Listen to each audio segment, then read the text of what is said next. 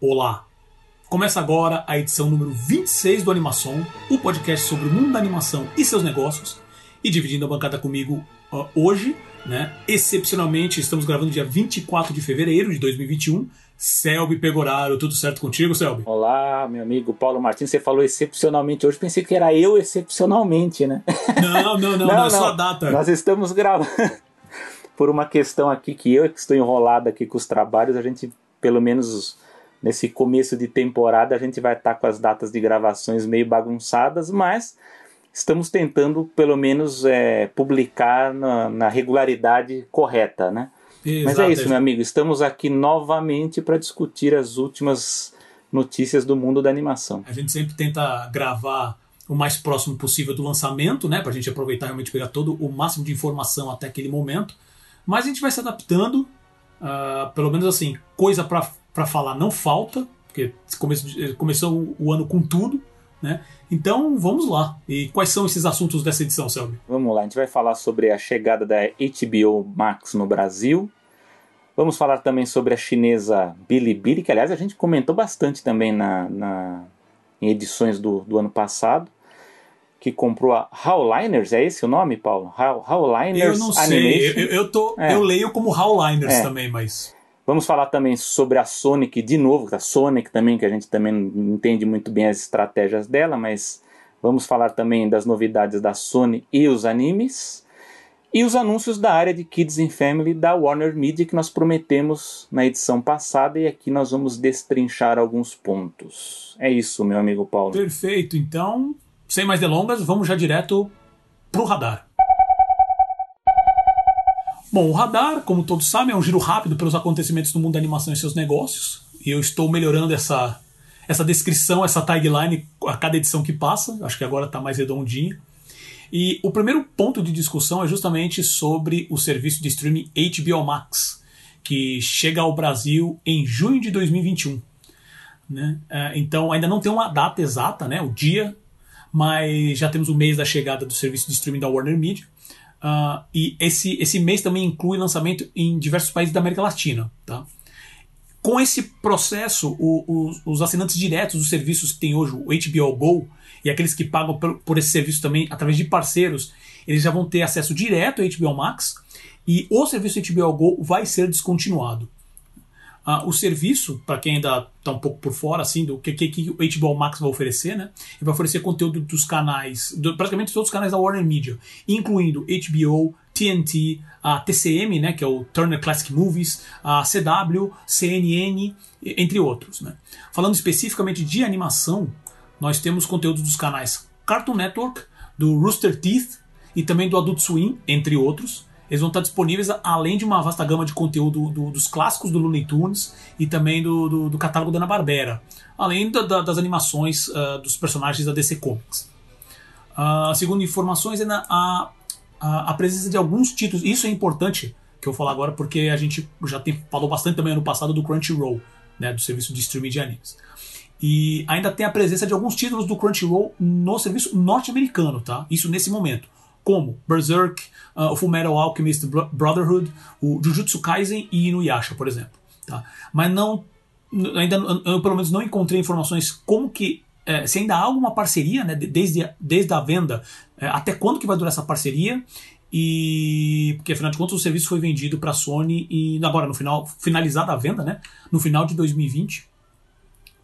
Ah, como a gente comentou aqui, a gente falou muito sobre isso, como falei, nos programas 16, quem quiser pesquisar, tá? A edição 16, edição 22 e também no último programa extra de 2020, que a gente falou também sobre a, o Investor Day da Disney. Né? Ah, então, não, e não dá para saber se essa parceria também vai continuar até junho, que, que, de, que títulos vão ter até lá. Né? Ah, lembrando que ah, o Estúdio Ghibli, né, do, todos os filmes do Estúdio Ghibli vão estar disponíveis no catálogo do HBO Max, porque ele fechou parceria direto com o HBO Max. Tá? Então, isso a princípio está garantido.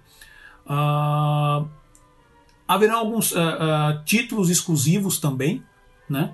Mas isso a gente vai falar sobre a, a, na notícia da, quando a gente entrar no bloco sobre a Warner. Haverá alguns títulos infantis. A Warner está é, montando também títulos adultos para o canal, que também foram anunciados, mas a gente fala mais no próximo bloco. Algum comentário sobre isso, Selby? É, a gente está começando a ver a movimentação aí dos grandes estúdios que ainda estavam fora né, do, do jogo do streaming, ou, ou, ou estavam de uma maneira engatinhando né, no mundo no mundo virtual aí dos aplicativos. A gente sabe bem que o aplicativo da HBO aí pro pessoal que assistia Game of Thrones no, aqui no Brasil não era nada bom, não era nada confiável, né? Então a gente espera que agora eles estreiem um novo serviço aí com, com boa qualidade. É, uma outra um outro, uma outra entrada aí de player na, na área de streaming é, é a Paramount, né? A Paramount Plus que estreia agora no mês de março, né? Com preço competitivo, né? Perto dos outros que está R$19,90.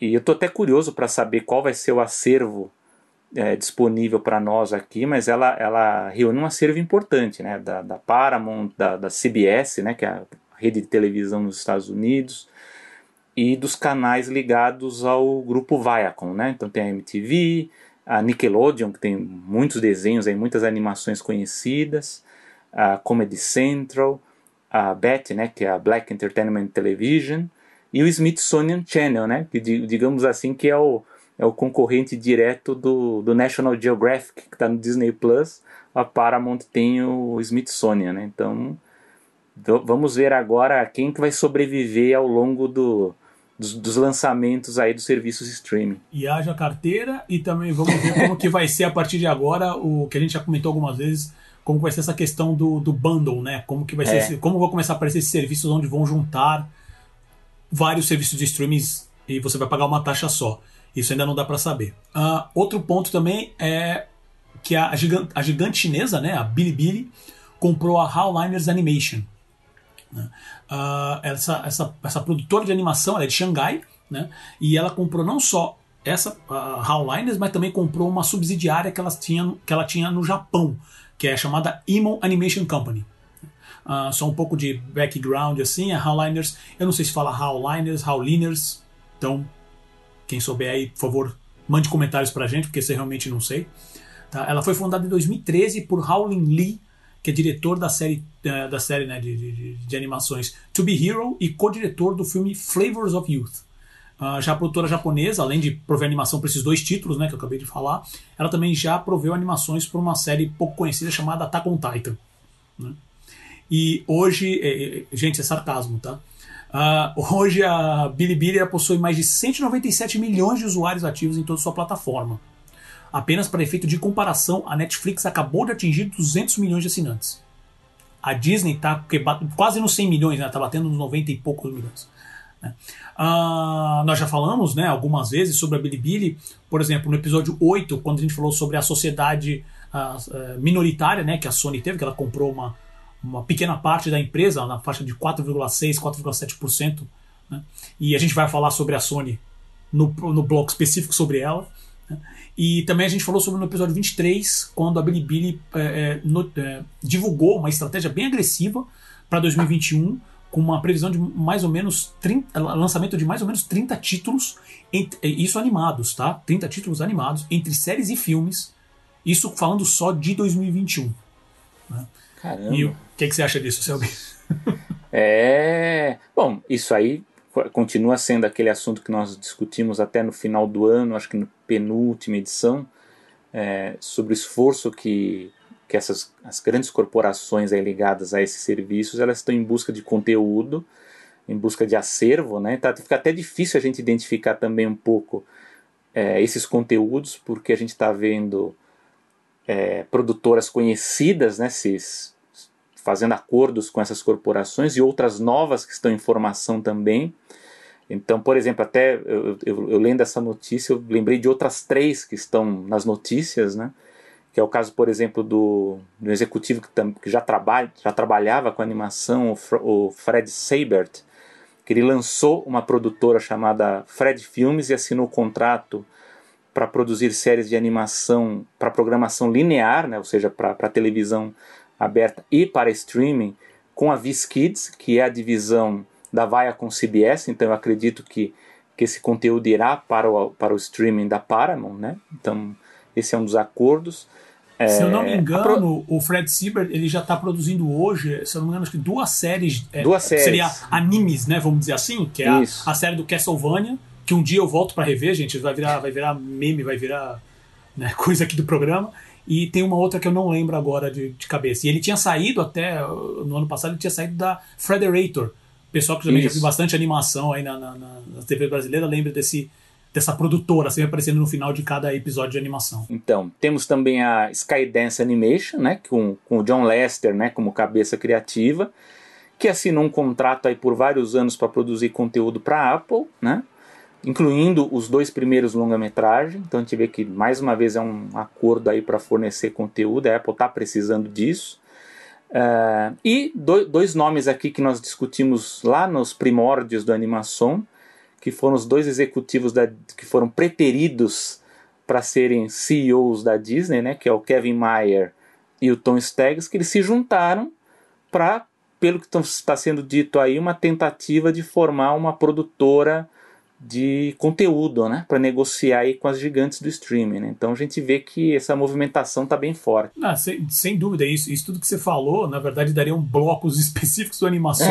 essa específica do, do, do Kevin Mayer, eu estava até pensando se a gente entraria no detalhe no, no, numa próxima edição assim do, da animação, porque eu acho que vale, porque a gente também veio contando essa saga dele, né, desse, desse processo dele ser, ah, você é CEO da Disney, não, não fui mais. Saí para ser CEO do, do TikTok, não, não foi, não, não sou mais. E agora ele se juntou com o Stags para formar também uma nova produtora, provavelmente uma nova consultoria, né? E para fazer o quê? Para fazer animações. Então, a gente fala sobre, sobre o mercado estar tá aquecido, sim está. Agora, existem muitas discussões e isso eu jogo principalmente para o Brasil, né? Como que o Brasil vai se virar com tudo isso? Porque lá fora a coisa está literalmente pegando fogo. E eu vou falar sobre a, a gente vai falar sobre a Sony, a gente vai falar sobre a Warner, sabe? Então, é, no caso, e no caso do, desses dois executivos, eu acho interessante, porque os dois eles têm grande experiência com é, sinergia com outras áreas, né? com licenciamento, com, com, então é bem tempo, porque o Tom Staggs ele foi presidente dos parques, né? Do, do, da Walt Disney Parks and Resorts, ele também foi chefe financeiro. O Kevin Mayer ele era o estrategista da Disney, ele era o chefe de estratégia, então ele foi responsável por abrir a Disneylandia de Xangai, foi responsável pelo projeto do Disney Plus, então são executivos aí que têm um, um alto conhecimento aí para criar coisas grandes, né?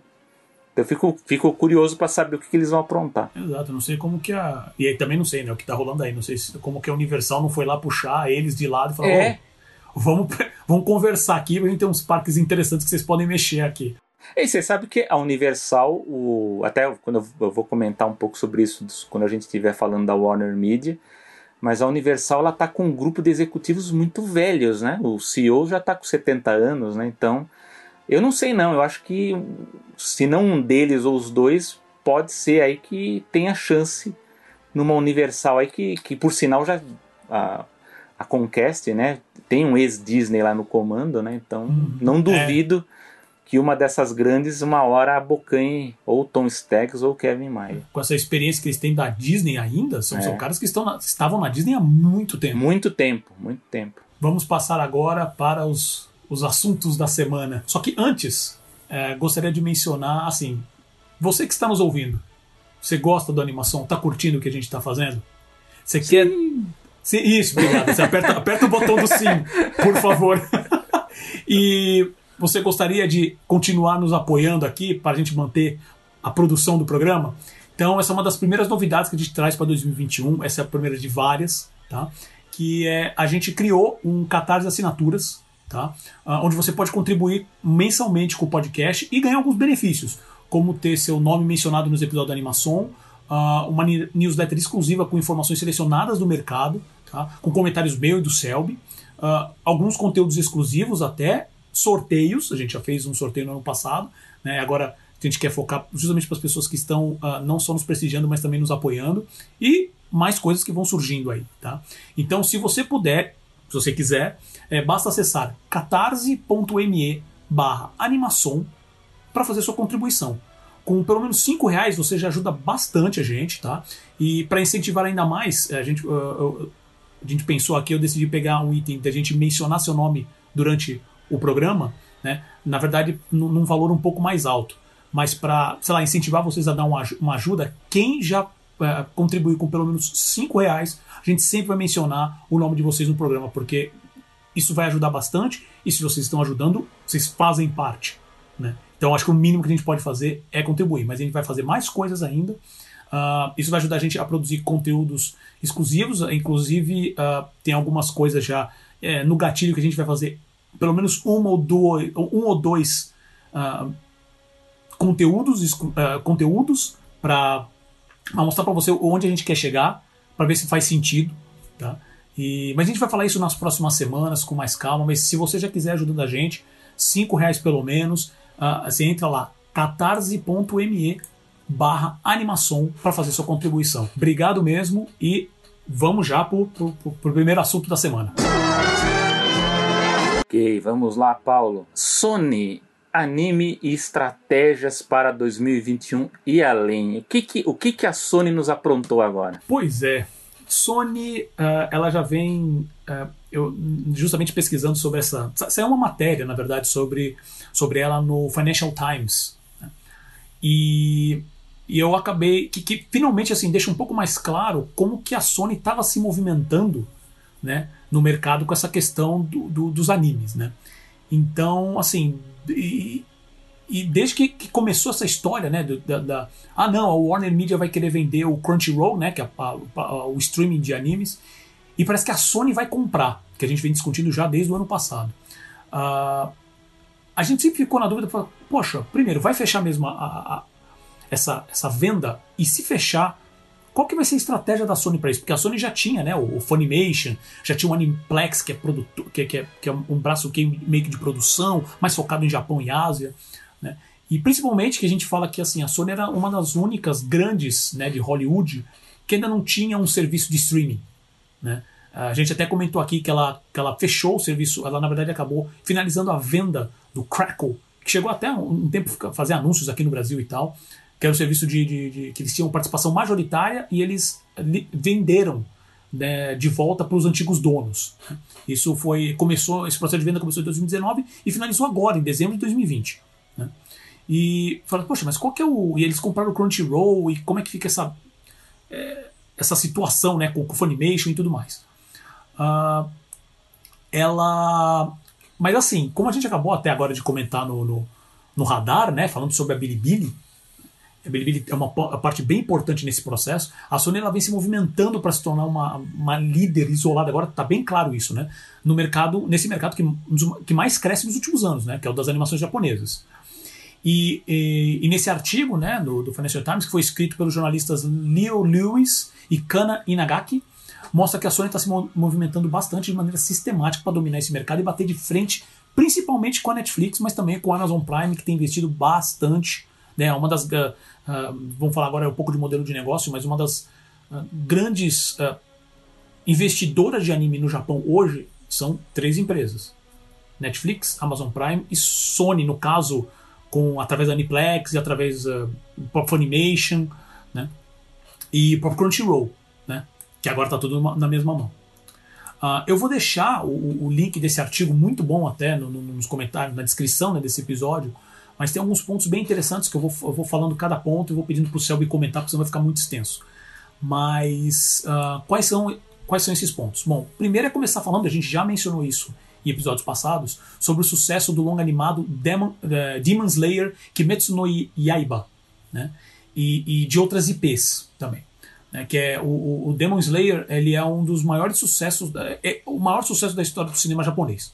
Né? É, ele bateu uh, filmes live action como Titanic e também o, o, maior, que tinha sido até o momento o maior filme, que era o, o A Viagem de Chihiro, né? que é do, do, do Studio Ghibli que tinha sido o maior faturamento do cinema japonês, ele bateu assim em questão de, de, de duas, três semanas no máximo. Né? Em questão de dois dias, já eram, em questão de alguns dias, já, eram, um, um, já tinha batido mais de 100 milhões de faturamento de dólares lá, né? E, e eu estou falando assim, eu vou usar especificamente dois exemplos, que é o, é o, Demon Slayer e também o game chamado Fate Grand Order. Né? Uh, uh, no caso, o, o, Demon Slayer ele já fechou até parceria de licenciamento nos Estados Unidos, ele foi lançado agora em outubro Tá? Esses números são de outubro de 2020, no meio da pandemia. Tá? E tanto que eles já fecharam, isso eu achei interessante também, eles fecharam uma parceria de licenciamento dos Estados Unidos com a empresa Lucky Helmet. Né, que eu até fui falando, mas que empresa é essa? Eu nunca ouvi falar. E essa empresa também foi montada agora em 2020. Ela foi criada pelo Mark Harrington, que ele já foi diretor executivo da Marvel Entertainment e diretor de licenciamento da Paramount Pictures. Né? Então ele, ele já saiu dessas empresas e montou uma, uma, firma de consultoria e ele já vai pegar tipo, o maior sucesso do cinema japonês como, como, como carro-chefe. Né? E esse filme é uma. O Demon Slayer é uma produção da Aniplex, da Aniplex, que é uma empresa da Sony. Uh, a Aniplex também é publisher de games, é por isso que eu também mencionei a questão do Fate Grand Order, tá? que é um jogo que foi lançado em 2015 e em 2019 ele ficou em primeiro lugar em faturamento em todos os games mobile, totalizando 4 bilhões de dólares de faturamento. É um número grotesco. Né? É, só que assim, muita gente também deve estar ouvindo uh, o, o, animação agora e falando assim, cara, mas eu nunca ouvi falar desse jogo. Eu mesmo só soube desse jogo pesquisando. Eu não tinha ouvido falar de Fate Grand Order. Né? Então, assim, ele, ele é muito, muito forte no, no, no Japão e no, no, Oriente. Muito forte. Né?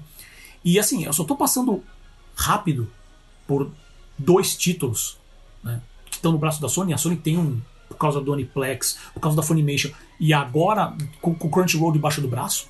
Né, eles têm uma, uma, uma, uma cartela de, de, de, não só de conteúdo, mas de IPs que eles, uh, com essa força que eles estão tendo uh, de, de poder consolidar tudo isso, e com a entrada que a Sony tem no Ocidente, vamos dizer assim, eles podem.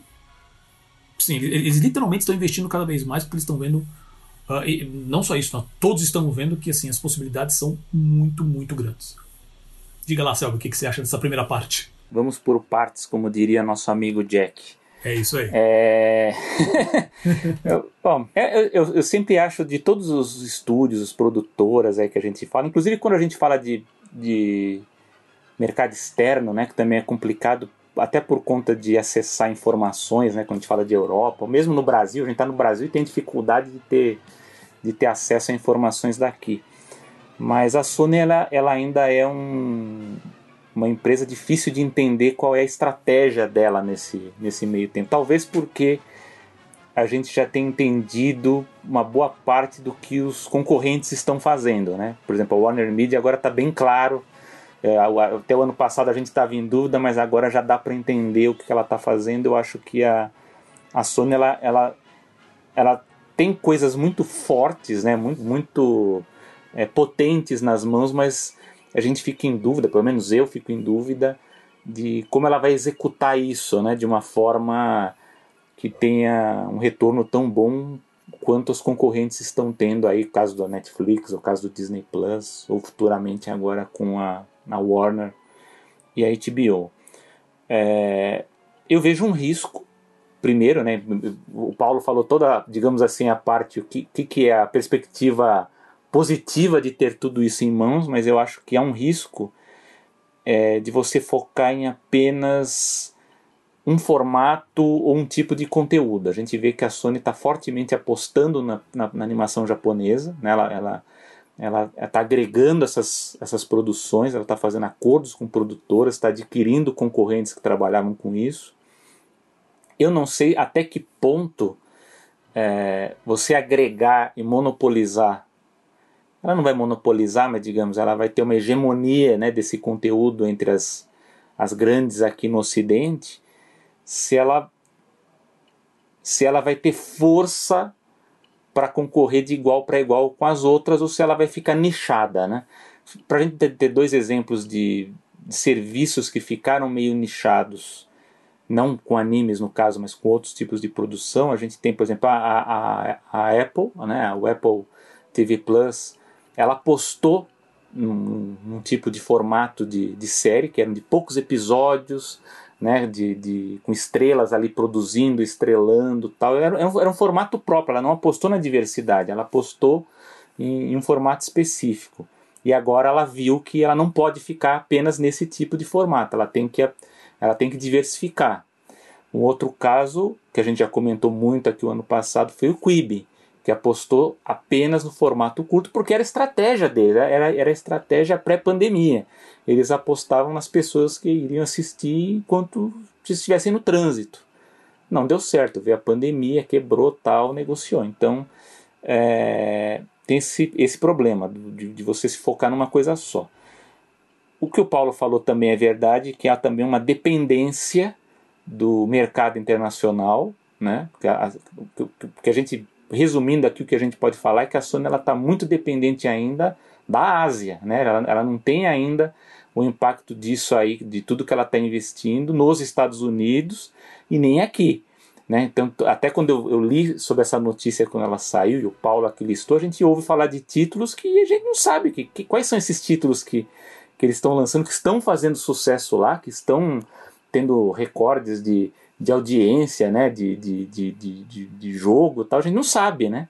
Então é uma força lá na Ásia, né? ela não é uma força ainda aqui. Então é um desafio, eu acho que há essa, esse, esse há uma possibilidade que aí eu acho que até o Paulo ele vai, vai falar um pouquinho mais sobre isso, mas que eu acho que é aí que talvez esteja a chave para entender é, se a Sony vai ter um caminho de sucesso, que é justamente a possibilidade de você criar um ecossistema, né, um ecossistema transmídia, que você consiga ligar os animes, as músicas e os games, e aí sim você cria uma força que, que, fa, que, que faça diferença no mercado ocidental em relação às concorrentes. Como a gente já falou, inclusive, na, na primeira edição aqui do, da segunda temporada, a Netflix, a, a Amazon Prime, então, elas estão de olho em games, né? Em, em, games e conteúdos que criam engajamento. Então, eu acho, a Sony ela não detalha, mas eu acho que esse vai ser um dos caminhos para ela conquistar o mercado americano e ocidental. Eu acho que ela vai tentar buscar, como ela não tem o impacto desse acervo de filmes e séries que as concorrentes possuem, ela vai ser forçada a criar esse ecossistema se ela quiser sobreviver. Ou então ela vai ter que se agregar alguma outra da, das gigantes para sobreviver. Então uma coisa que a gente vai ver, mas acho que o Paulo vai tem opiniões aí para falar sobre isso. Não, então, já dando esse teu gancho, eu já entro na questão, justamente que você falou da do, que seria o segundo ponto, né, que é a questão da transmídia. É. É, que é justamente juntar, que isso ela, ela, é muito forte mesmo lá no Oriente, que são, chamam de três pilares, né? Que eles falam que é o, que é o filmes, músicas e games. Né? Uh, obviamente que parte desse pilar também é a questão do merchandising, mas a, a gente vai entrar sobre isso, a questão do modelo de negócios, né? Uh, mas o meu ponto com isso é o seguinte: é que hoje a estrutura que a Sony, como um todo, como conglomerado, tem, ela consegue atingir bem cada uma dessas partes. Ela tem. Desculpe. Ela sabe lidar bem com cada uma dessas partes. Né? Então, por exemplo, uh, quais são os braços dela? Só uma marca mal conhecida, uma plataforma mal utilizada chamada PlayStation. Que ela dá uma porta de. literalmente uma porta para eh, games, obviamente, mas também é, é, vídeo né? É uma plataforma de vídeo. Uh, uma das coisas que eu vi também que é uma plataforma de vídeo, que é a questão dos televisores, que hoje ela é a terceira maior marca mundial.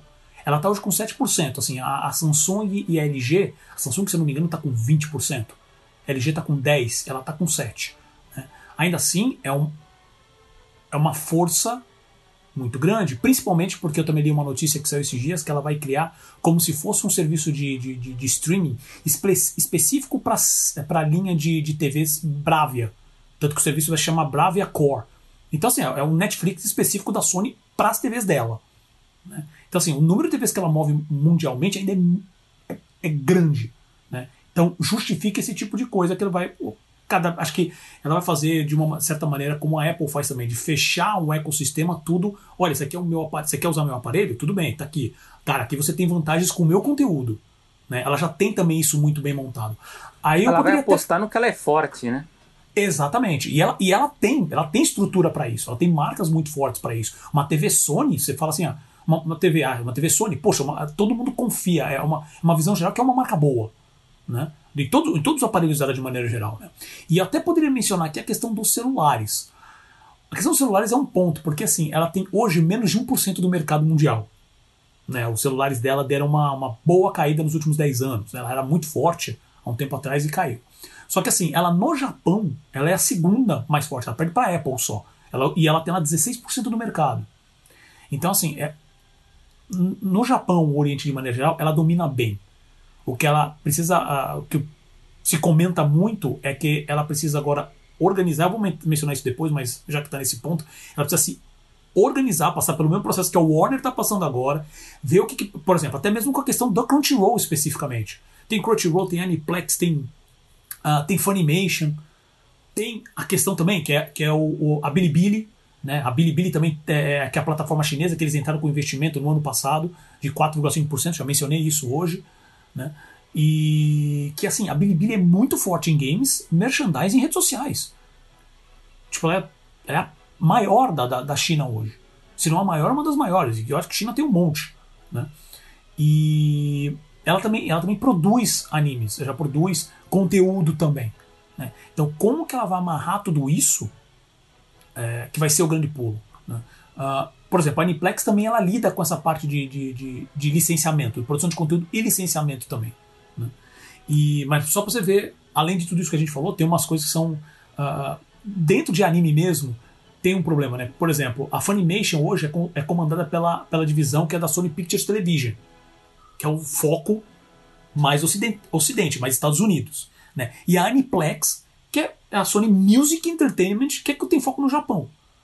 Né? É, é, também tem essa sinergia com a questão da música, que lá é muito mais forte você é, baixar mais músicas, não que os fãs daqui também não baixem, né? Mas lá é um mercado muito mais parrudo, muito mais forte, né? E agora tem a inclusão do Crunchyroll, que vai saber como é que vai ser isso. Uh, e até mencionando o, o, o, o, jornalista e escritor Roland Keltz, né, que ele é escritor do, do livro Japan América, que é, vai ser minha, uma das minhas sugestões, como é que é, dicas culturais de hoje, que se a Sony conseguir alinhar todos esses pontos, ela vai ter o sucesso na mão. E agora, só antes de passar para você, sabe que Bom, eu perdi o fio da meada. Toca teus comentários, depois eu vejo. Acontece não, não. de vez em quando, gente. Acontece não, de vez acho, em quando. Eu acho, eu acho o seguinte, é o que você falou. Eu acho que a Sony ela vai apostar num ecossistema, é uma aposta, a gente vai acompanhar nos próximos. É aquela coisa, a Sony ela tá demorando para a gente entender qual vai ser a estratégia dela. Mas ela é criar um, um ecossistema de forma a criar engajamento, para que as pessoas elas passem mais tempo produzindo esse tipo, para consumindo esse tipo de conteúdo. Então você tem games, você tem música e você tem os, os animes, que são os três, um tripé de produções que tem uma audiência cativa ali, que você consegue, como você falou, na Ásia você tem realmente uma, uma ligação entre essas, entre essas três itens de uma forma muito mais forte. Muito é mais verdade. orgânica, né? Muito mais orgânica. Mais orgânica, até porque a própria o ecossistema digital ajuda nisso, né? Isso para nós aqui é um pouco mais complicado. Lá é mais prático. Mas é isso, é uma questão mesmo de, de apostar no ecossistema, mas é, é como você falou, eu acho que ainda está confuso essa questão de curadoria. Porque qual vai ser o foco? Vai ser o foco do fan animation, que é você escolher títulos específicos para o mercado ocidental, ou você vai ter um acesso geral a essas produções? Como é que vai ser? A gente não sabe muito bem como é isso. Eu acredito que pelo menos de início vai ser um misto, né? Porque eles estão apostando no, nos dois lados, né? Então, porque não desapareceu o fan animation, né? Tá, tá, tá lá sim, ainda, sim, tá, tá é. tá, na estrutura da televisão, né? Então. É, como que eles vão organizar isso daí que vai ser o, o lance. E aquilo que você falou, que eu lembrei que, que eu queria falar, que era a questão do, do nicho. Uh, porque assim, tem nessa matéria mesmo do Financial Times, uh, os, os, jornalistas discutem, eles não estão vendo mais, pelo menos a partir dessas movimentações e do consumo cada vez maior de conteúdo, né, de, de animes especificamente, na verdade todo esse, desse ecossistema, ele está saindo do nicho, ele não é mais um nicho. Né? Ah, talvez não compare com o cinema norte-americano. Talvez, mas ele pode, nesse ecossistema como um todo, talvez movimentar muito mais dinheiro do que só a questão da audiência, né, com, com referência ao, ao, consumo do conteúdo. Porque tem saído muito, muito conteúdo também, como, por exemplo, o efeito Netflix, né, eles têm produzido muita coisa, eles mesmos, não estou nem falando de licenciamento externo, né, mas o próprio Netflix tem produzido muita coisa, e às vezes a gente não, não, não nota, porque não tanto sabe. conteúdo que sai, exatamente, né, mas é, é o que justifica a, a, a manutenção né, do pagamento mensal das plataformas. Esse é o grande lance, né. E, e, e é um mercado que ainda está crescendo muito, e é um mercado que, principalmente na minha visão, é o que ataca o público mais jovem. Então, se você é, literalmente cuidar bem desse público mais jovem, ele vai crescer e continuar consumindo isso até o final. Sim. Né? Então, uh, eu não vou começar, vou começar só com conteúdo adulto. Ou então conteúdo só para. Não, ele vai lá desde pequeno e vai, porque eles também têm planos de, de, de, de, de produções animadas, né? Até para o público mais jovem. É, nitidamente aí, o foco é o mais jovem, né? Sem dúvida. E aí entra na questão, é o terceiro ponto, que é a questão do, do modelo de negócio, que é a dependência do mercado internacional e mudanças estruturais nesse modelo. Né? Hoje, quase 50% do faturamento dos animes vem de, do mercado internacional, quer dizer, vem de fora do Japão. Né? Quando eu falo, é, é até bom deixar claro assim, quando eu falo animes, eu estou falando de produções japonesas, tá? feitas, animações feitas no Japão. Né? Que, que, óbvio, se, se, a, a, gente pode entrar na, na, na, discussão em algum outro momento de falar assim, com, como, e até vou explicar essa, essa mudança estrutural do modelo de negócio, com essa influência externa de, de uma Netflix produzindo, e ela entra de uma outra maneira. Né? O próprio anúncio do Financial Times, isso é, isso é interessante, que ele fala assim, é, antigamente para você fazer qualquer produção, seja de, é, longa animada ou série animada, sempre você tinha vários consórcios, várias empresas, várias produtoras entrando né, com dinheiro. Hoje, tipo, às vezes você tem duas, três no máximo. Né? Ou às vezes, no caso, chega o Netflix, como está fazendo hoje, e coloca grana, porque o Netflix compra conteúdo. Né? Uh, então, assim, isso justifica, né, esse, esse mais de 50% né, do faturamento vindo do mercado internacional, acaba justificando essas notícias que a gente tem visto né, de estúdios japoneses fechando licenciamento de conteúdo, contrato de exclusividade e sendo comprados por empresa fora do Japão, como a gente falou agora da Howliners. Né? E, a, a China também é Ásia, sim, mas eu estou falando Japão. Né? Estou falando especificamente dos animes. E China mesmo já, é, é, já financia e produz animes. Né? Uh, então não, não é uma coisa fora. Então, por exemplo, o licenciamento de produtos hoje também, desse, desse bolo de faturamento de animes, o, o licenciamento de produtos corresponde a 23% né, do faturamento. Uh, segundo estimativas do analista Minami Monakata, da Goldman Sachs, né, essa parte, junto com as licenças de distribuição de games mobile e também de consoles, né, de, de games para mobile e game para console, é, referente à marca Demon Slayer, né, do filme que a gente comentou agora, ela pode trazer mais de um bilhão de lucros operacionais para a Aniplex. Lucro, tá? Só essa, só SP. Então, assim, alguns especialistas também, isso é uma coisa interessante, que eles acham que a Sony está entrando de maneira meio tardia nesse, nesse, nesse mercado, né? Que, assim, que eles deveriam já ter começado esse processo há uns 5, 10 anos atrás. Né? E por causa de, principalmente como o mercado está se consolidando, com a, com, a, com, a, com a, presença já forte da Netflix e do Amazon Prime. Né? Então, como por exemplo, lá no Japão, e isso eu, eu realmente não consegui é, parar para pesquisar como que são as leis lá com referente a isso, mas a própria rede de cinemas, uma das maiores que tem no Japão, que é a Torro, né? ela está começando a produzir conteúdo também. Então a própria rede de cinema está produzindo conteúdo pode fazer isso? Os Estados Unidos não pode. Né? Então, como que isso fica lá? Então, você tem todas essas mudanças que estão impactando a maneira que eles estão vindo financiar produtos, comprando. É, é, é, é comprando os estúdios, então fechando licenciamentos. É, às vezes, tem produtoras que estão aumentando de tamanho justamente para dar conta de tanta produção que está saindo. Ah, isso, isso vai mexer também na, na, na como que vai ser esse impacto? Porque há pessoas agora fora do Japão tomando decisões sobre a parte criativa também. Isso vai impactar. E aí vai, esse vai levar para um próximo ponto, mas antes vou passar para o Selby comentar. Não, já comentei tudo que tinha que comentar já. Você já. já... Poxa! Porque. É, porque eu sei não, já falei, já tinha falado da, da, dependência do mercado e eu quero esperar, tem que esperar ver o que, que a Sony vai decidir daqui para frente. Né? Exatamente. Se ela vai, vai, se ela vai juntar as operações como as concorrentes estão fazendo, ou se vai ficar nessa. Eu acredito que vai ter alguma mudança, vai ter algumas, alguma coisa eles vão anunciar aí mais para frente para organizar, mas mas é isso, não tenho mais nada a declarar sobre isso, é porque a gente precisa ter também um pouco mais de informações sobre os próximos passos aí da estratégia. Sem dúvida. E aí, falando sobre tudo isso, a gente fala de faturamento, fala sobre a, a, justamente dessa influência agora, da, uh, como o financiamento vem para as produtoras japonesas, como que elas estão sendo adquiridas e tal. E um ponto que a gente não pode esquecer é justamente sobre a questão da qualidade de vida dos animadores e também o ponto da diversidade. Sobre esse ponto especificamente, uh, a gente vai deixar para próximo, para a próxima edição da animação, que a gente precisa dedicar um bloco só para isso, tá? Porque assim, a gente já falou sobre essa situação precária no Japão, tá? No, no, no, episódio 13 do Animação, então procurem lá, escutem, porque tem bastante informação legal. E enquanto a gente estava pesquisando sobre esses assuntos da Sony, uh, a gente chegou em, em, em, alguns artigos e algumas notícias super recentes uh, sobre a situação mais uma vez uma situação problemática que está acontecendo no Japão, que está ficando cada vez mais uh, está cada vez mais agravada por tudo isso, por essa movimentação que está acontecendo por lá. Uh, um ponto específico que eu gostaria de mencionar aqui, a gente vai mencionar no, no próximo programa, é, que aconteceu esses dias também, foi que uh, teve um, uma situação clara de, de preconceito né, no, lá no Japão, que, uma, que a produtora Toei ela foi ela tinha encontro né uma pessoa da Toei teve encontro uh, tinha um encontro programado com uma pessoa do sindicato lá no, no, no Japão sindicato dos, animadores e o representante do sindicato era uma pessoa não binária e a Toei basicamente foi porque é, ela se apresentou com um nome, com um nome que, ela, que a pessoa quer ser, que quer ser reconhecida.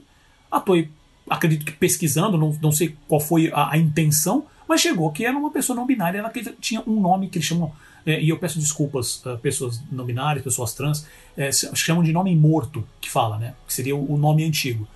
E eles falaram que pelo fato de ser um nome, ah, de, de ter esse, esse nome novo, é que o sindicato estaria mentindo para a produtora, estaria começando o, o a, é, é, tratando esse relacionamento já começando com uma mentira. Gente, sabe? Então assim, é, isso é um negócio muito complicado. É, mas aí, gente... mas aí é, é briga, é, é briga de, de, de, um contra o outro usando burocracia, né? Então se você usa uma burocracia para tentar, né? É. Sem dúvida, mas você tem essa, que, você tem essa questão uh, com referência ao tratamento de pessoas não não cis que a gente já sabe que é uma desgraça em qualquer indústria, e no Japão é um negócio complicadíssimo, sabe? E isso gerou muito bafafá, eu tô, tô lendo até algumas coisas no Twitter estão vindo sobre isso, sabe? Tentando acompanhar isso o máximo possível, e isso merece uma discussão só, mas também você tem a questão de, com tudo isso acontecendo, com esses bilhões de dólares sendo movimentados, os animadores continuam recebendo troco de pão, lá. Essa situação continua. A gente falou sobre o Animation Paid Me no passado, hashtag né, Animation Paid Me, que teve até o pessoal aqui no Brasil também proveu essas informações. E, e, assim, precisa porque tem muitas informações saindo sobre isso e isso vai continuar tendo impacto. Então, é, eu vou encerrar essa, esse bloco né, sobre a Sony especificamente. Uh, pelo menos tem um pouco mais de informações e, e, e, algumas leituras de como elas podem proceder, mas a gente ainda não sabe qual que vai ser o impacto disso. Né? Como que eles vão trabalhar com a marca do Crunchyroll, como que vai ser o, o, a estratégia deles uh, na, no próprio Oriente, isso contando China no meio do caminho, né? porque eles, com certeza essa, essa, essa, esse investimento na Bilibili é para ganhar é, conhecimento, é, informações, para ter acesso a como que eles trabalham isso na China e como eles vão trazer isso pro, uh, pro Ocidente, porque mas pelo, só pelo investimento que eles fizeram no Crunchyroll, só para essas modificações que eles estão fazendo e pelo sucesso que eles tiveram com com Demon Slayer, com, com Fate Grand Order, eles vão vir com tudo. Né? Porque o mercado está crescendo, o mercado está previsto de animes. A gente já falou de 10 bilhões, já falamos de. Uh, se eu não me engano, no programa passado a gente falou de 24 bi, e com previsão de chegar daqui a um, dois, no máximo 2000, 2025 a, a 36 bi. Se eles estiverem na frente, é uma vantagem para eles. Né? Então é isso. Bom, vamos lá que o tempo urge. Ah, Calma, pera, queridos. Oh, tem mais pera, ainda? Pera. Não, não, não, não. Só tem um, um recadinho rápido pro pessoal antes ah, de passarmos para o próximo assunto. Só lembrando todo mundo que o Animação está nas redes sociais sempre. A gente continua postando sobre o mundo da animação e seus negócios por lá. Então, para achar a gente, só procurar por Animação POD, tá? A-N-I-M-A-S-O-M P-O-D no Instagram, no Facebook e também no Twitter. E além do Twitter do Animação mesmo, a gente tem os nossos Twitters pessoais. Então, o meu, arroba Paulo Martini, e do Selby, arroba Selby Pegoraro. Pode seguir, Selby. Ok, vamos lá, meus queridos ouvintes. O programa ainda não acabou, já deveria estar acabando, mas ele ainda tem mais um bloco aqui e um bloco muito importante. Vamos ver se a gente consegue nos focar aqui para discutir esse assunto, que é finalmente os anúncios da Warner Media que apresentou a sua nova identidade para a Cartoon Network e os novos conteúdos animados para Kids and Family. E aí, Paulo, nos o sumário aí do que, que aconteceu. Vamos lá. No programa passado a gente tinha mencionado, no dia né, que a gente estava gravando o programa, a Warner iria fazer uma apresentação né, para anunciantes e também um pouco da imprensa para falar sobre um, sobre a área de Kids and Family, depois daquela reestruturação deles né, no ano passado. Então ela apresentou, nessa apresentação, né, ela falou sobre um novo posicionamento estratégico e novos conteúdos para essa área de, de, dedicada a crianças e família. Né? Uh, com o objetivo, obviamente, de enfrentar Netflix, Disney, YouTube uh, e Nickelodeon, que até o YouTube tá entrando vai entrar forte nisso. A gente uh, já separei aqui essa pauta para a gente discutir no próximo programa. Tá? E a Nickelodeon. Tá? e não só no cabo, assim, não só no streaming, mas também no cabo. O que eu quero dizer com isso? eles programaram mais de 300 horas de séries especiais de personagens já conhecidos do público e novas IPs que vão estrear no Cartoon Network e também no streaming, no, HBO Max, né? com as primeiras já sendo lançadas agora em 2021. Uh, ah, o foco né, é atingir todas as faixas etárias infantis, né, incluindo pré-escolares, 6 a 11, e família, pegam assim, pré-adolescente. Né? Uh, a gente começando com a Cartoon Network, é, ela apresentou uma nova identidade e slogan, isso é bem interessante, chamado Redraw Your World, ou Redesenhe seu mundo em tradução livre. O, o, objetivo desse posicionamento é, abre aspas, empoderar crianças para que elas se sintam confortáveis com que elas são, com quem elas são, abraçar sua singularidade e acreditar em suas próprias capacidades para mudar as coisas. Essa mudança de uma empresa apenas com foco em entretenimento, né, para uma plataforma com uma missão uh, para crianças é o fruto do sucesso de séries como Steven Universe. inclusive, a Cartoon Network criou é, é, até o momento três vídeos que eles chamam de PSA, né, que é o Public Service Announcements, com uma mensagem seja antirracista. Não é não seja racista, mas seja antirracista. Com os personagens do desenho, né, do Steven Universe mesmo. Que foram escritos e dirigidos pela criadora da série, que é Rebecca Sugar, e o marido dela, que é o Ian Jones Quarty, que é o criador da série OKKO. Né, que eu não conhecia, vi esses três episódios, esses três curtas, na verdade, tem o máximo dois minutos, muito muito legais. Mesmo, assim, sabe? E é uma mensagem bem forte que elas dão. Uh, não só da questão de posicionamento, mas a questão, tem um da específico que uma das personagens fala sobre é, uh, sobre história mesmo, falando e, e eu, eu, peço perdão porque eu não lembro, não vou lembrar o um nome agora, mas ela fala sobre ah quem inventou a lâmpada, né?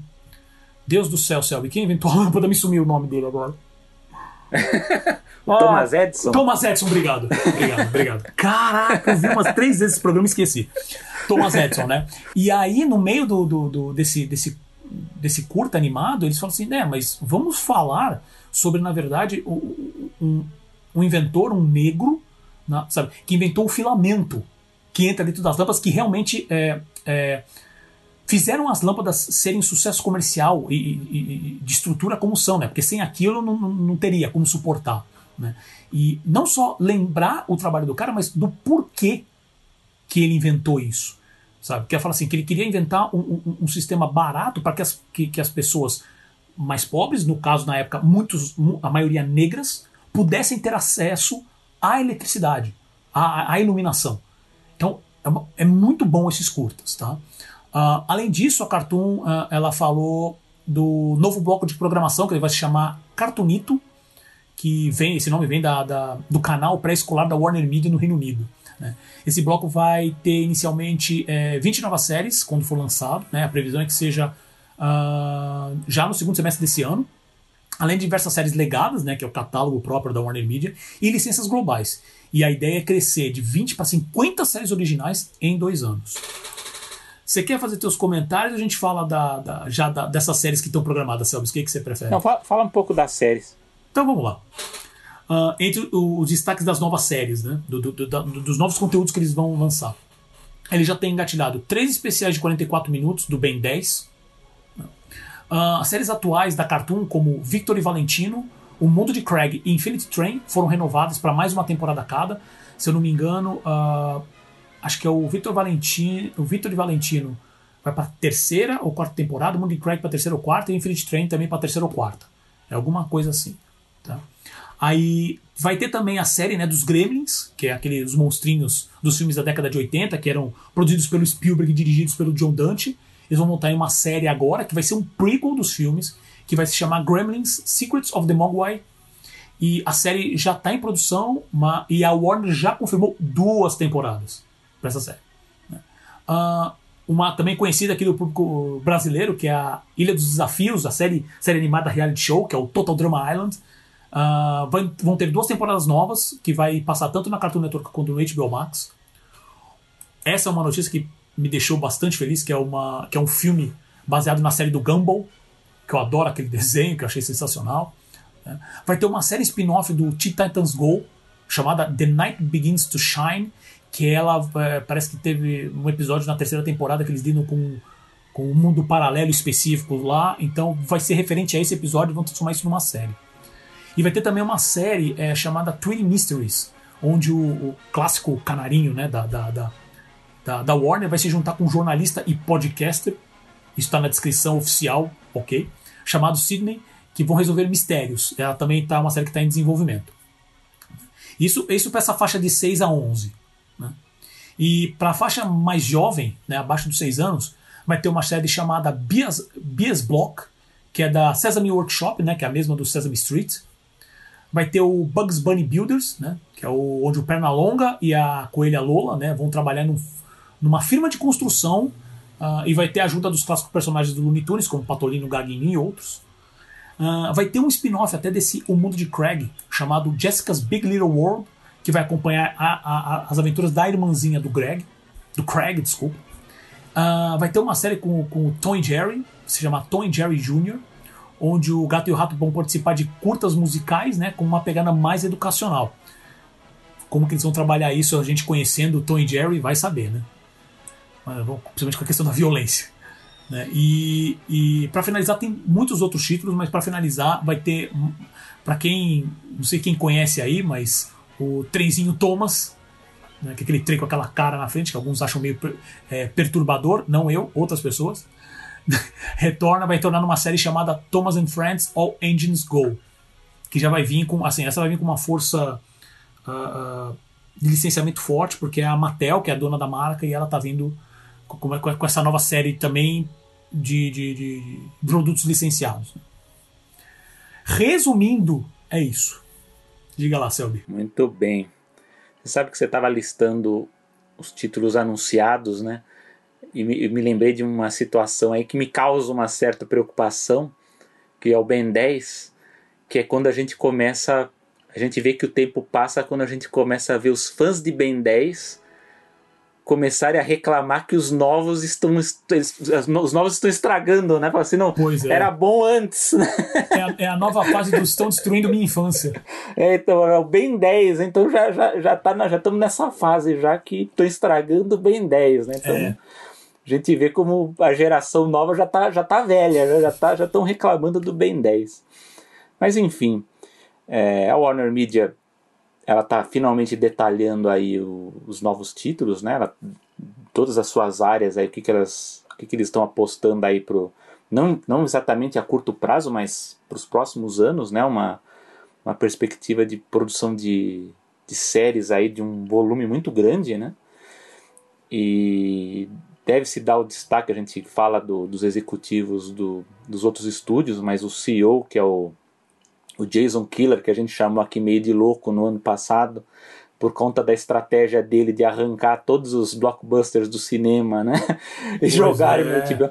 É, uma, é, ele fez uma coisa que os outros gostariam de ter feito e não tiveram coragem. O próprio Bob Iger, eu acredito que ele queria fazer e não fez, que é aquele temor de você peitar os exibidores, né? E o Jason Kidd chegou à conclusão que, olha, eu acho que é agora. Talvez isso ocorra porque ele é um executivo mais jovem, né? Perto do, do, dos outros aí da Universal, da, da Disney. A Warner ela tá com um quadro mais jovem de, de executivos. É, que eu acho que isso pesa muito nesse tipo de decisão. A gente não sabe ainda se, se até o fim de 2021 se ela vai se revelar de sucesso ou não, né? Mas, enfim, foi uma aposta que ele fez. E, e a gente vê que, ao contrário do que a gente estava falando da Sony, que ela tenta, a Sony ela está tentando focar num público mais jovem, né, num público que, que, que orbite aqueles três tripés que a gente falou que é games, música e animes, né, séries do Japão, é, a Warner ela aposta em animação para todas as faixas etárias, né? É bem interessante isso. É, basicamente aqui eles anunciaram as três, as, as, três principais que vão ter mais investimento. Então você tem essa fase pré-escolar, que, que é inspirado no Cartoonito, que era o canal lá da, da Warner na Inglaterra, que é um segmento muito forte, inclusive a gente comentou aqui na edição passada sobre o impacto que tem a, na audiência é, programação pré-escolar, por exemplo, no YouTube, na internet, enfim, isso é muito forte. E a Disney já enxergava isso, e agora a Warner está vendo isso, então é, era esperado esse tipo de investimento. É, a programação infantil também nessa faixa dos 6 e 11 anos, e o Família, que o Família, como o Paulo disse, ele pega o que eles chamam de twin, né, que é o pré-adolescente, e a família, né? Quem está acompanhando, geralmente o adulto que acompanha esse tipo de título tende a acompanhar bem, né? Não é uma coisa muito infantil para o público adulto. Ele, ele, assiste com mais prazer esse tipo de produção. Mas também tem a faixa adulta, né? Tanto do Adult Swim, tem, não foi o foco desse anúncio aqui específico que a gente falou, mas também há um investimento grande. Lembrando que a, as outras produtoras também falam em apostar em, em, animação adulta, inclusive a Disney, né, via a Fox, né, via o canal lá, o Star, né, que agora entrou representando o acervo da Fox, há também um entendimento de que se deve, deve se é, investir em produção de animação adulta. É, eles já anunciaram, né? É que obviamente não foi foco dessa, dessa apresentação deles, mas eles já falaram daquela série prequel da Velma, já falaram Isso. também sobre o, o, uh, que ele, eles mencionaram uh, como uma animação adulta, não sei se é, acho que é mais adolescente do que adulta, né? Que tem aquele Clone High, né? Então ele pega mais nessa categoria de adolescente, mas eles também estão apostando e tem outras também, eles estão apostando bastante, sem falar nos próprios animes, é, né? Porque é, eles vão acho... continuar ah, apostando é. nisso também, a Warner de maneira geral, né? Mesmo com essa, com essa desaguada do Crunchyroll que eles fizeram, né? Mas eles com certeza vão continuar apostando nisso também. É, a, Warner ela, ela, é mais plural nesse aspecto, né? Ela está postando um pouco de tudo. Inclusive, eu acho que, que eu, não, eu não lembro agora de cabeça quem é o responsável pela marca da Hanna-Barbera, mas a Hanna-Barbera... Não, não, é mas eu falo o executivo que está tá cuidando ah, da, tá. da, marca. Eu não se lembro não engano, agora, é, mas... se não me engano, a Hanna-Barbera ela tá debaixo do, do, do, do da Cartoon. Né? Cartoon, então, porque a Hanna-Barbera é a marca que tem o maior potência de diálogo com o público adulto, né? Então você consegue fazer a ponte. Não, é, essa é mais parte de nostalgia, é. mas sim, sim, é, sem dúvida. Então, até para aquela ideia que eles querem muito de criar o universo, né, dos personagens, de você é. juntar, que é, que é possível, né? A gente já viu isso em, em, animação no passado. E dá para fazer em, em filme, né? Uhum. Então eu acho é, que de uma maneira ponto... de uma maneira mais solta, usando como exemplo o, o, que o, o que o DuckTales fez, que a Disney fez com o DuckTales essa fase nova, que na verdade ela juntou personagens do, se eu não me engano, do Tailspin, uh, eu não lembro se do, do Tico e Teco, Rescue Rangers. É, é, se chegou a juntar Duck. o Darkwing Duck, né? Na verdade acabou juntando meio que tudo no mesmo universo. É, queria um, um universo ali Disney Afternoon.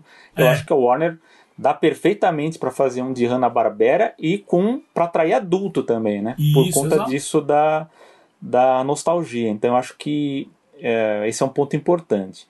É, lógico que tem esse aspecto importante que o Paulo citou da, do, Steven, do Steven Universe, né? Que é muito legal essa, essa produção da Warner. Mas eu vou fazer uma crítica à, à frase da executiva aí citada, mas eu vou uhum. explicar uhum. por que, que eu acho crítica, né? Porque eu acho, eu falo assim, geralmente quando eu ouço da boca de executivos eu acho um pouco papagaiada, né? Mas, uhum. é, né? Que ela fala assim, não, porque o interesse em empoderar crianças para que elas se sintam confortáveis com o que elas são, abracem sua singularidade, acreditem em sua própria capacidade e tal. Isso é muito bonito. Eu, eu acho, inclusive, que o Steven Universe é uma coisa que, que aplica bem isso, é um formato que eu acho que que eles conseguiram construir de uma forma muito legal isso, mas é, a gente tem que tomar cuidado com esse tipo de frase. Primeiro, porque se a gente for olhar frontalmente assim o, o universo de, do, dos anúncios que a Warner fez, não há nada de, de, se você juntar essas, todas essas produções, você não tem uma pluralidade de, de novidades do ponto de vista de representação e de inclusão. Então já começa aí, né? Inclusive eu vou citar por que, por que, se, por, a estratégia foi dessa forma. É, por outro lado, a gente tem que tomar também cuidado, a gente que eu digo, fala em nome dos estúdios, já estou me incluindo como se fosse um produtor aqui, gente. A gente pode sonhar aqui no podcast com de animação. Certeza, com certeza. Porque eu acho que a gente tem que tomar cuidado quando a gente fala ah, empoderar, da gente não criar, da gente não. não isso eu, eu vejo até Imaginers falando. Imaginers são os caras que criam atrações né, nos parques Disney. Que agora eles estão é, renovando várias atrações antigas, né, tirando estereótipos antigos ali, aquela coisa. Mas é aquela coisa de você não, não, não usar esse tipo de, de política para criar uma cartilha ou para você forçar uma situação, né? Então, por exemplo, no Steven Universe eu acho legal porque alguns até acho que até podem achar forçado, mas eu acho que eu, talvez seja o mais natural que eu já vi dentro de um projeto de, de, de, animação dos últimos tempos. Então eu acho que você tem que, sabe, não é aquela coisa, talvez acho que explicando melhor assim, por exemplo, eu vou fazer um filme agora e por obrigação a protagonista tem que ser mulher, este aqui tem que ser negro, esse aqui não a coisa ela tem que fluir, ela tem que ser desenvolvida de uma forma natural. Você não pode, ah, eu vou ter uma ideia sobre isso e incluir a representação. Não, você tem que. Lógico que isso leva um tempo, porque isso tem a ver com a estrutura da, da empresa, com as pessoas que estão trabalhando lá. Isso tudo é uma, é uma máquina que precisa ser azeitada para isso. Por isso que os estúdios, eles, eles, aos poucos, eles estão trabalhando políticas internas para isso, né? Então, eu dou como exemplo muito bom que a gente vê, por exemplo, nas séries live action. Acho que as séries live action, de certo modo, elas, elas estão trabalhando essa questão da, da, da, representatividade de uma forma muito mais natural. Né? Então, a gente vê séries, por exemplo, que trabalham o que se chama de casting cego, né? que é, por exemplo, você. É, na verdade, não é uma obrigação que você tem de, de, de escalar um ator porque ele é X ou Y. Não. Ele vai, ele vai escolher aquele ator, aquela posição. Então, por exemplo, se você tem um ator que é obeso, né? um personagem que é obeso. Então você vai ter um ator obeso para aquele papel. Ele faz parte daquele papel. Se é um ator que tem que ser bonito, o personagem é bonito, você vai escolher um ator para ser bonito. Mas a lógica do casting cego, que eu acho que talvez o melhor exemplo seja o Bridgerton, né? que, que é essa série né, antiga que a gente vê os atores negros fazendo papéis de aristocratas ali, é uma série que usou o esquema do casting cego. Né? Então é, é, um, é, um, é um esquema natural de você encaixar o melhor ator dentro da, da, da, daquele papel, né? mas não de uma forma forçada. Né? Não, eu, eu, eu vou tentar explicar de uma forma melhor ele é um processo invertido do que a gente tem visto em várias produções. Então você faz a você cria a ideia e aí você dialoga com esses, com esses atores que vão entrar no, no, nesses papéis. E não o contrário. Não, por exemplo, vou fazer a pequena sereia e Ariel tem que ser negra.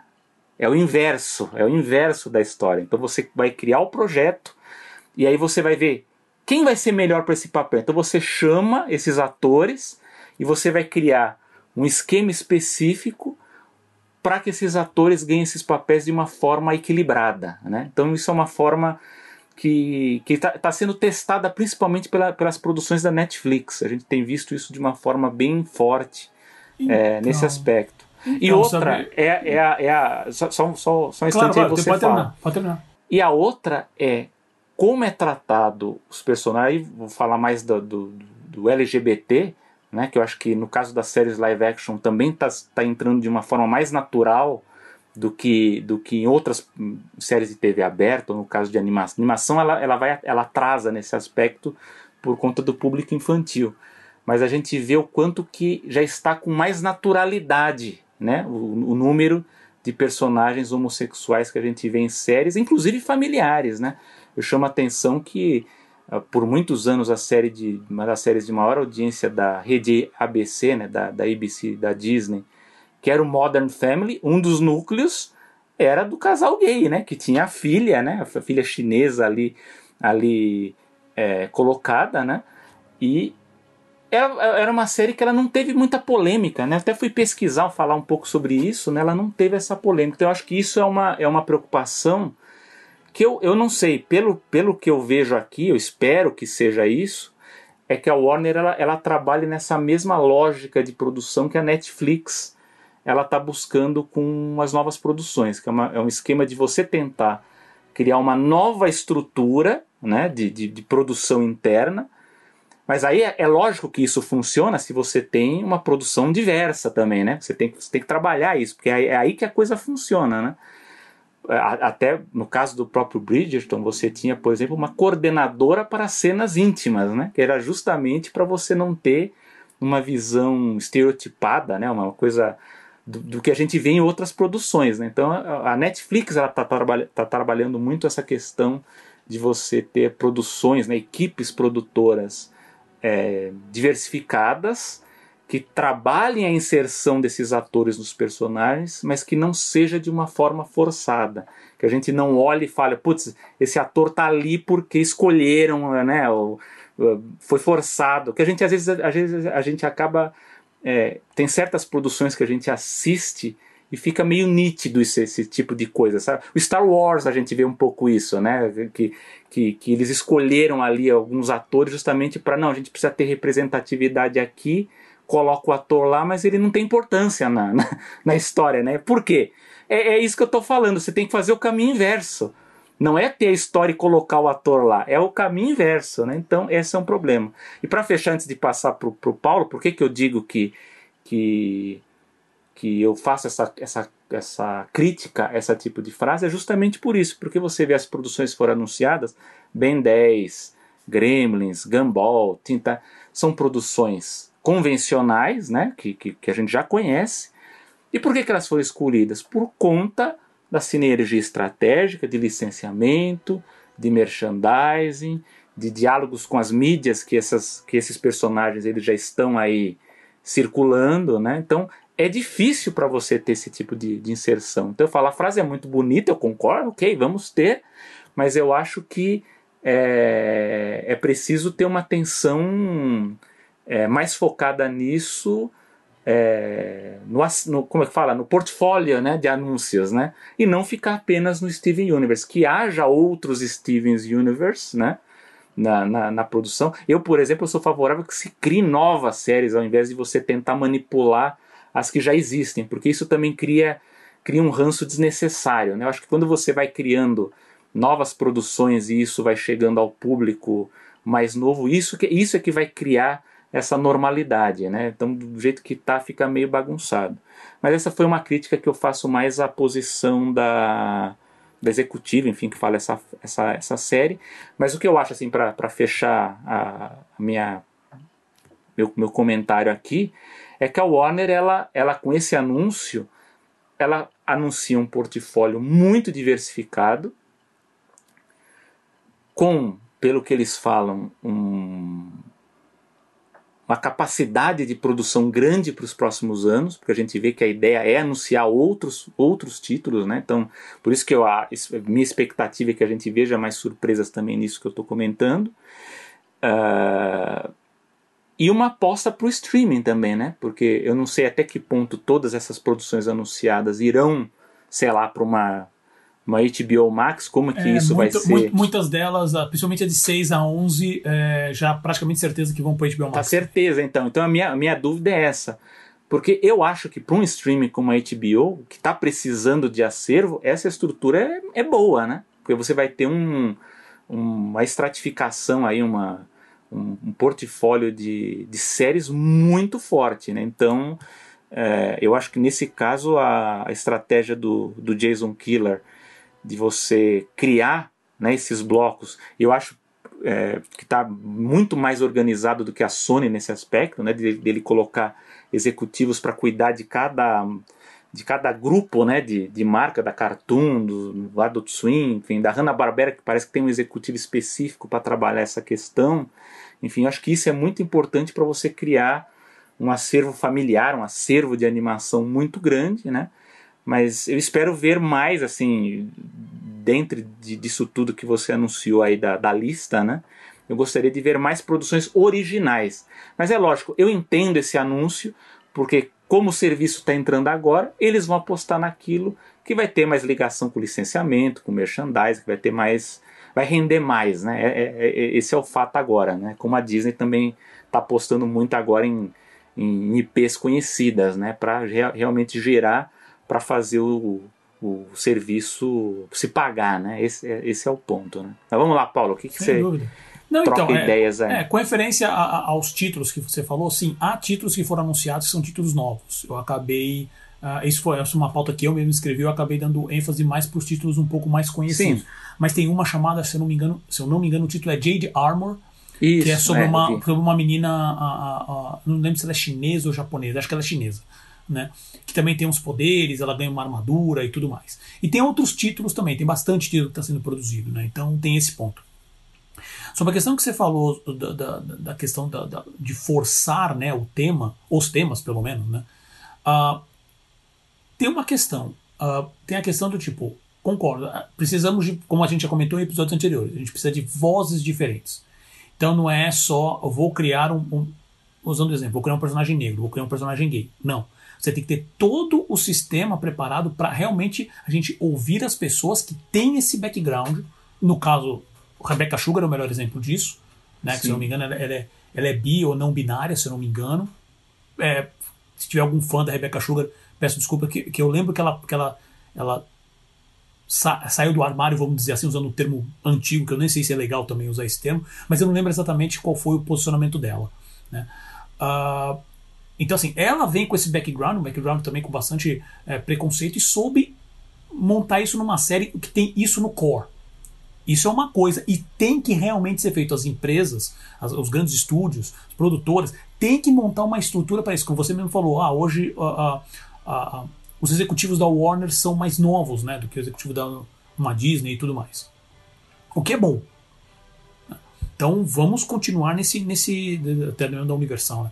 É, vamos continuar nesse, nesse processo. Isso é uma coisa. A outra coisa é que nem e você usou o exemplo da, da pequena sereia, eu achei interessante.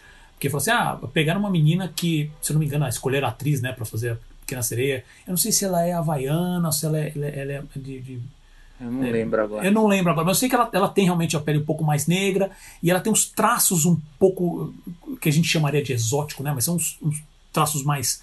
Uh, que, que eu olhei e falei assim, nossa, eu achei visualmente sensacional. Né?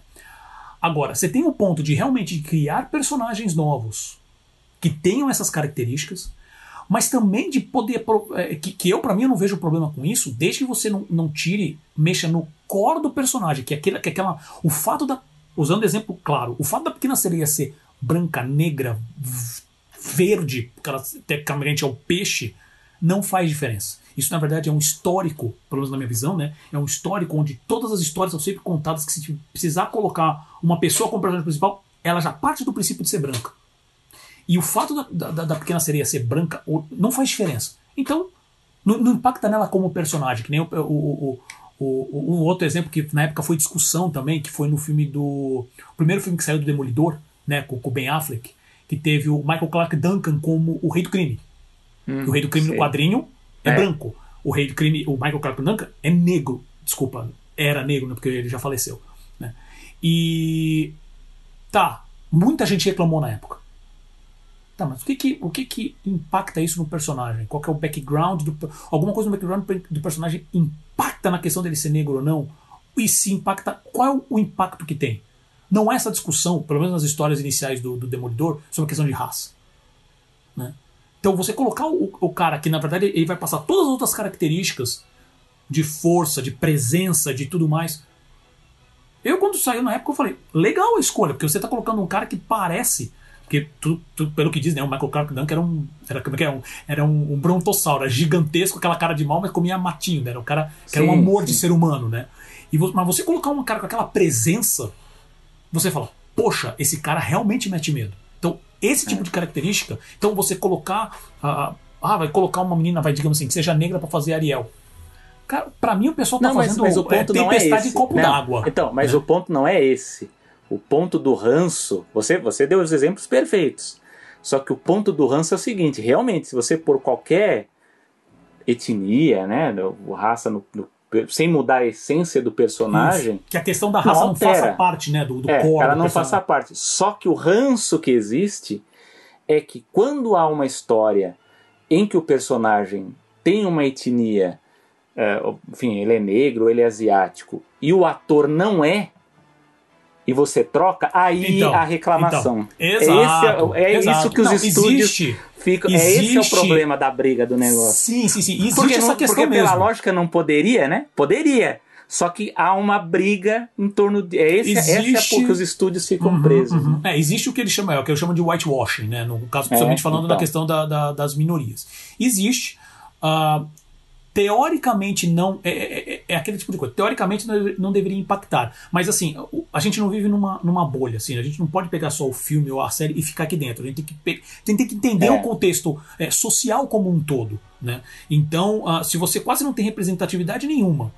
Aí você pega. Uma, eu vou usar um exemplo claro. Pega a Ghost in the Shell, a adaptação com a Scarlett Johansson. Sabe?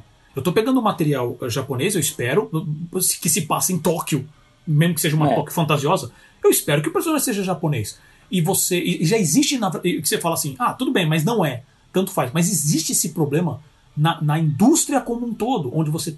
Uh, por exemplo, usa-se muito essa, esse tipo de desculpa. E eu lembro que até o Ridley Scott, na época, não, eu não sei se foi quando ele fez aquele filme, acho que é o The Kingdom. Eu não lembro. Eu não lembro agora, mas diz que ele falou assim: Poxa, por que, que você não. Eu não sei se ele fez um filme com a Scarlett Johansson. Eu não lembro. Mas eu sei que chegaram assim, poxa, por que, que você não pega.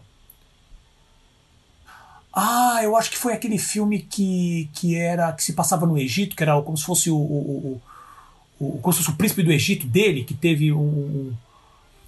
Ah, eu não ah, lembro o título. É, se eu não me engano, era com o Christian Bale, mas tu lembra que era com o Christian Bale ah, e, e, um outro ator também é, americano que faziam dois personagens é, do Egito, né? Do Egito, é. é que, eles fala, que ele falava assim: Poxa, mas por que você não pegou atores sabe, é, é. egípcio, então com, com, uma descendência, alguém que tenha muito mais a ver com, aquele, com aquela região do, do planeta do que pegar os, os brancos aqui de novo. Né? Sim. E aí ele falou assim: ah, porque o problema é, que é o seguinte, não tem nenhum ator famoso que onde eu chegue para pro, os investidores e fale assim: olha, vou, vou colocar esse cara, esse cara vai segurar o filme. Né? Então eu preciso pegar alguém famoso e não tenho ninguém assim, então vou pegar um branco e fazer uma adaptação.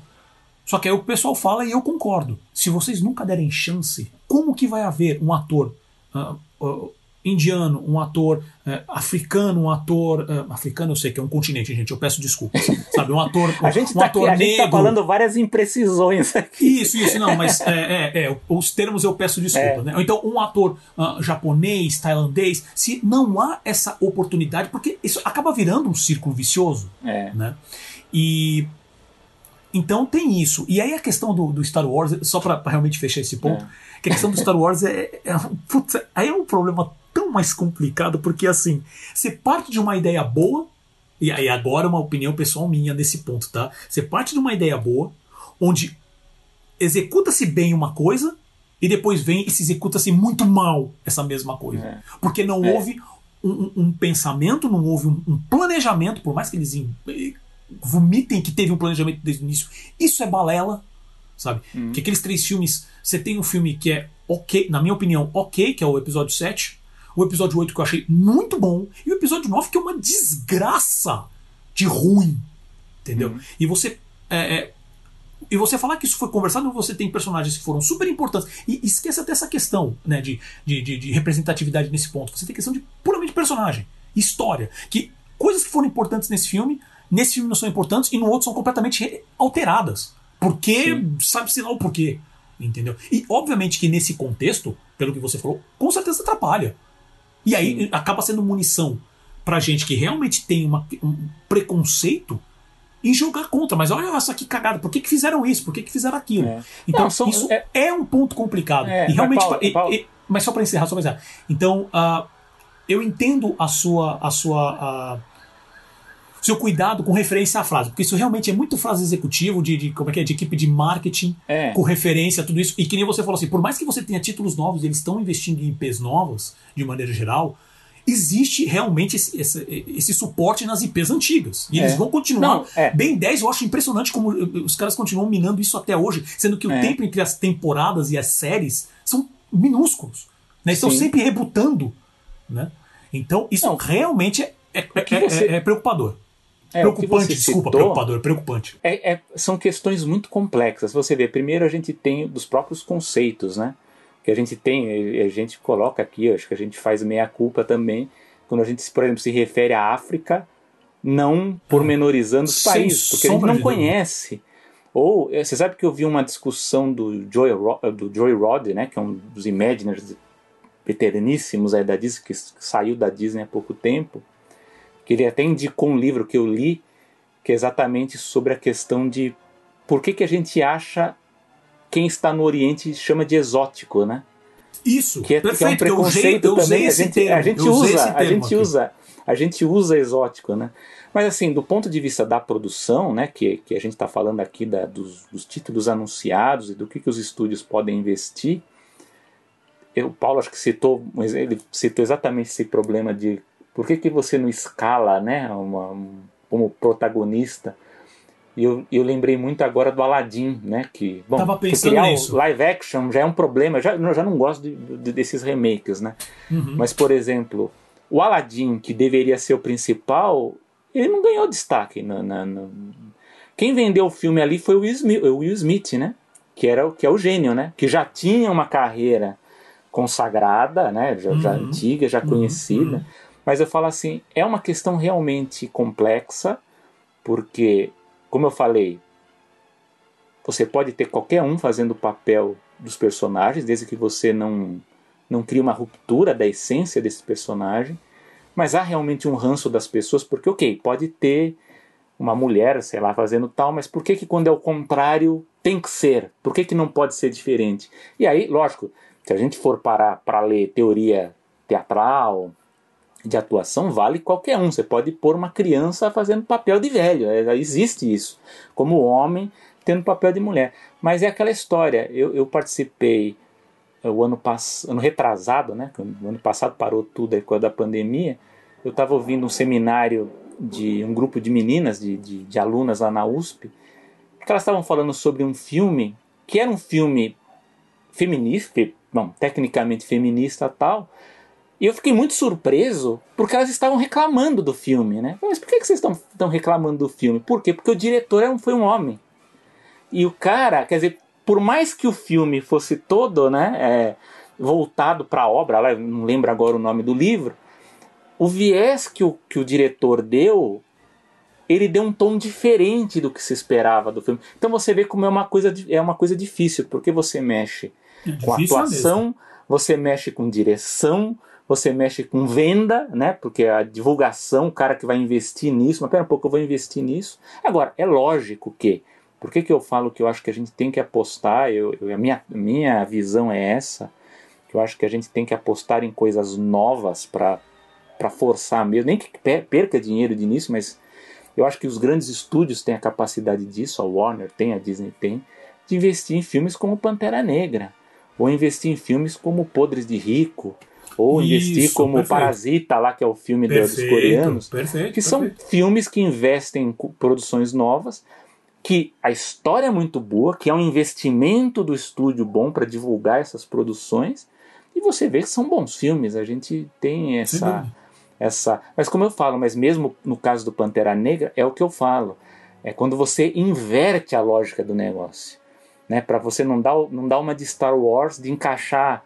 chinês aqui, negro aqui lá, e a história tá toda. Se bem que é, o caso de Star Wars, no, o caso não é especificamente dos personagens, ali o negócio é mais fundo, ali é uma exatamente, coisa que, exatamente. Que pega. Mas é que acaba, uma acho, análise é, superficial acaba, acaba Então, aparecendo. mas eu acho que, que é um exemplo muito bom para passar para outras, hum. as outras produções. Eu acho que a gente okay. tem que deixar de ser uma coisa forçada que a gente encare como isso para ser uma coisa mais naturalizada. Lógico que leva tempo, não é uma coisa a gente está num período de transição né, da, da, uhum. da, das produções. Uhum. Mas eu acho que no caso da Warner Media, né, para voltar aqui, ó, a gente vê isso, como a animação ele é pluralista, né? A gente, a gente fala de tudo aqui, né? Não estamos isolados, Mas... gente. Política, negócios, arte, né? é tudo, Estamos, tudo Não, porque tudo está interligado, né? Tudo Sem está dúvida. interligado. Mas justamente eu acho que a Warner ela está apostando numa pluralidade de, de, de produções, ela vai apostar em jovens e adultos, em IPs, a gente comentou aqui os IPs mais conhecidos, mas ela também aposta em IPs originais, em, em novas criações, embora eu acho que o, o, núcleo aqui seja dos IPs conhecidos mesmo. Uhum. E eu acho que se a gente pudesse fechar comparando com o que a gente falou da Sony, eu acho que a Warner está muito mais adiantada nesse aspecto. Né? Eu acho que até visando aí a entrada da, da HBO Max no mercado, aí, aí ela precisa desse acervo. Uh, a Warner ela, ela vai precisar ter um conteúdo também que dialogue com licenciamento, com, com, com vendas externas, até para bancar toda essa estrutura. Então acho que nesse ponto a estratégia, se o Jason Killer ele deu uma de louco aí, como alguns dizem, no ano passado com a história dos cinemas, eu acho que aqui ele deu um ponto, ponto certo aqui com, com a aprovação de, desses títulos aqui. E muitos deles eu estou interessado. Então quando vê que a gente se atrai por vários desses títulos é porque a coisa parece ser boa, né? Vamos ver. Uhum. Claro, né, gente, aliás, para lembrar, tem o filme do Tom e Jerry nos cinemas, né? Que não teve um marketing muito bom, né, Dona Warner, né? Imagina. Mas pelo que eu vejo dos amigos que viram, dizem que é um filme dentro da proposta que, que, que se pensou, é um filme divertido, assim, uma sessão da tarde divertida. Cara, esse eu quero ser provado errado, porque nada dos trailers, e não vou, não vou entrar no mérito do marketing da Warner daqui do Brasil, que é. putz grilo mas assim, os trailers em si não me empolgaram, assim, o próprio estilo de animação, da maneira. As escolhas criativas para mim não. Ah, não pegaram. Mas talvez eu assista e depois a gente até pode comentar sobre ele, com certeza. Sim. E antes de passar para dicas culturais, sempre lembrando, você que você já está ouvindo aqui o Animação, uh, só lembrando para você, quando se você quiser comentar com seus amigos. Lembre-se que a gente está disponível no Spotify, Apple Podcasts, no Deezer, no Google Podcasts e também nas outras grandes plataformas de podcasts. Uh, basta procurar por Animação, A-N-I-M-A-S-O-M. E lembrando, se você gostou desse episódio, uh, compartilhe com, sua, com suas redes de contatos, com seus amigos, escreva um review e dê sua nota nas plataformas de podcast, que isso ajuda bastante o Animação a chegar a mais pessoas. Né? E lembrando que você também pode ouvir direto no nosso site, que é o animaçãopod.com.br. A-N-I-M-A-S-O-M-P-O-D.com.br. Passamos às dicas culturais. Você primeiro, meu amigo Selby, manda bala. Dicas culturais, para quem gosta de animação Disney antiga, eu sugiro que vocês vão lá até o YouTube, procurem Disney Family Album, que é uma série de programas que a Disney produziu nos anos 80 para o Disney Channel. Então lá você vai ver especiais com falas, inclusive, né, que eles são entrevistados. Vários dos Nine Old Men, vários dos Imagine, Imaginers, que foram os designers dos parques Disney. Então você vai ver Frank Thomas, Ollie Johnston, Milt Cole, é, Ward Kimball, Eric Larson, Ken Anderson, enfim, várias grandes figuras. E é muito legal saber um pouquinho de, da cabeça deles ali, do processo de produção, né? Como que, da onde que vem a inspiração de certas coisas, como que eles é, como é o ambiente de trabalho, né, como que eles preferem trabalhar e também como é a questão da atuação do personagem, né, como que eles colocam as características de, de vários aí que a gente gosta tanto das animações clássicas. Então fica a dica aqui do Disney Family Album no YouTube. E você, Paulo?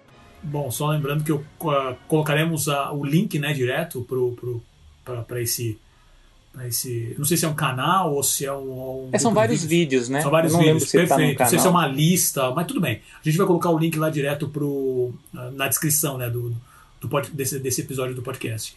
E a minha dica cultural, na verdade, são duas, mas eu já peço é, licença para falar que essas duas dicas eu não li, são dois livros, mas eu não li nenhum dos dois. Você deu uma é de Silvio que... Santos, né? Minha mulher viu. É, minha mulher, é, minha mulher viu falou que é ótimo o negócio. Mas por quê? Porque justamente essa procura, é, justamente essa questão da Sony e, do mercado de animes, é, eu cheguei em dois livros, um até o, o, o Selby me, me sugeriu aqui antes da gente começar a gravar. O primeiro, que é o Japan America, How Japanese Pop Culture Has Invaded the US, do, do escritor Roland Keltz, a gente até mencionou, eu até mencionei ele aqui em cima. Uh, que fala justamente de como foi esse processo do anime entrar nos Estados Unidos e como virou essa monstruosidade que é hoje. E também, e aí puxando para o Brasil, que é o livro A Presença do Anime na TV Brasileira, da Sandra Monte. Isso foi a dica do, do Selby, que foi assim, poxa, não tem nada aqui no Brasil sobre isso, sobre, especificamente sobre anime. E ele falou, não, tem a, o livro da Sandra Monte, eu não conhecia, Então, muito bom. Então, eu, é, porque, e eu falo isso porque são dois livros que eu estou correndo atrás para ler. O da Sandra Monte, especificamente, está bem difícil de encontrar. Tá? Eu fiz uma pesquisa rápida antes de entrar aqui para gravar e está bem complicado. Né? O Japan America é, já é possível baixar pelo menos no Kindle. Ele é um livro que só tem em inglês, infelizmente. Né? Mas dá para baixar no Kindle e dá para comprar uma edição uh, física dele, né? só importada. Né? Mas... É, o caso do livro da, da Sandra Monte é legal para quem quer saber principalmente do impacto do, dos animes na TV Manchete, né, na extinta TV Manchete, então ela dá um panorama bem legal aí de como que foi o processo, como que foi a repercussão dessas produções, então é bem legal a presença do anime na TV brasileira. Perfeito. E com isso chegamos ao final de mais um animação. Selby, algum comentário final? mais um. Você vê que nós estouramos o tempo desta vez, mas por um bom motivo, porque eram dois blocos que tinham dois... muitas informações, Exato. né? E a gente acabou desdobrando também para assuntos importantes interrelacionados, acho bem uhum. legal. Mas deixo o meu abraço aqui ao Paulo e aos ouvintes, e vocês, como sempre, estão convidados a opinarem nas nossas mídias sociais, a darem sugestões, né? Eu acho que o Paulo já falou também sobre o Catarse, que acho que é importante se vocês puderem apoiar um pouquinho que for, né? É, já, já vai ajudar muito a gente, esse pouquinho ajuda muito, né?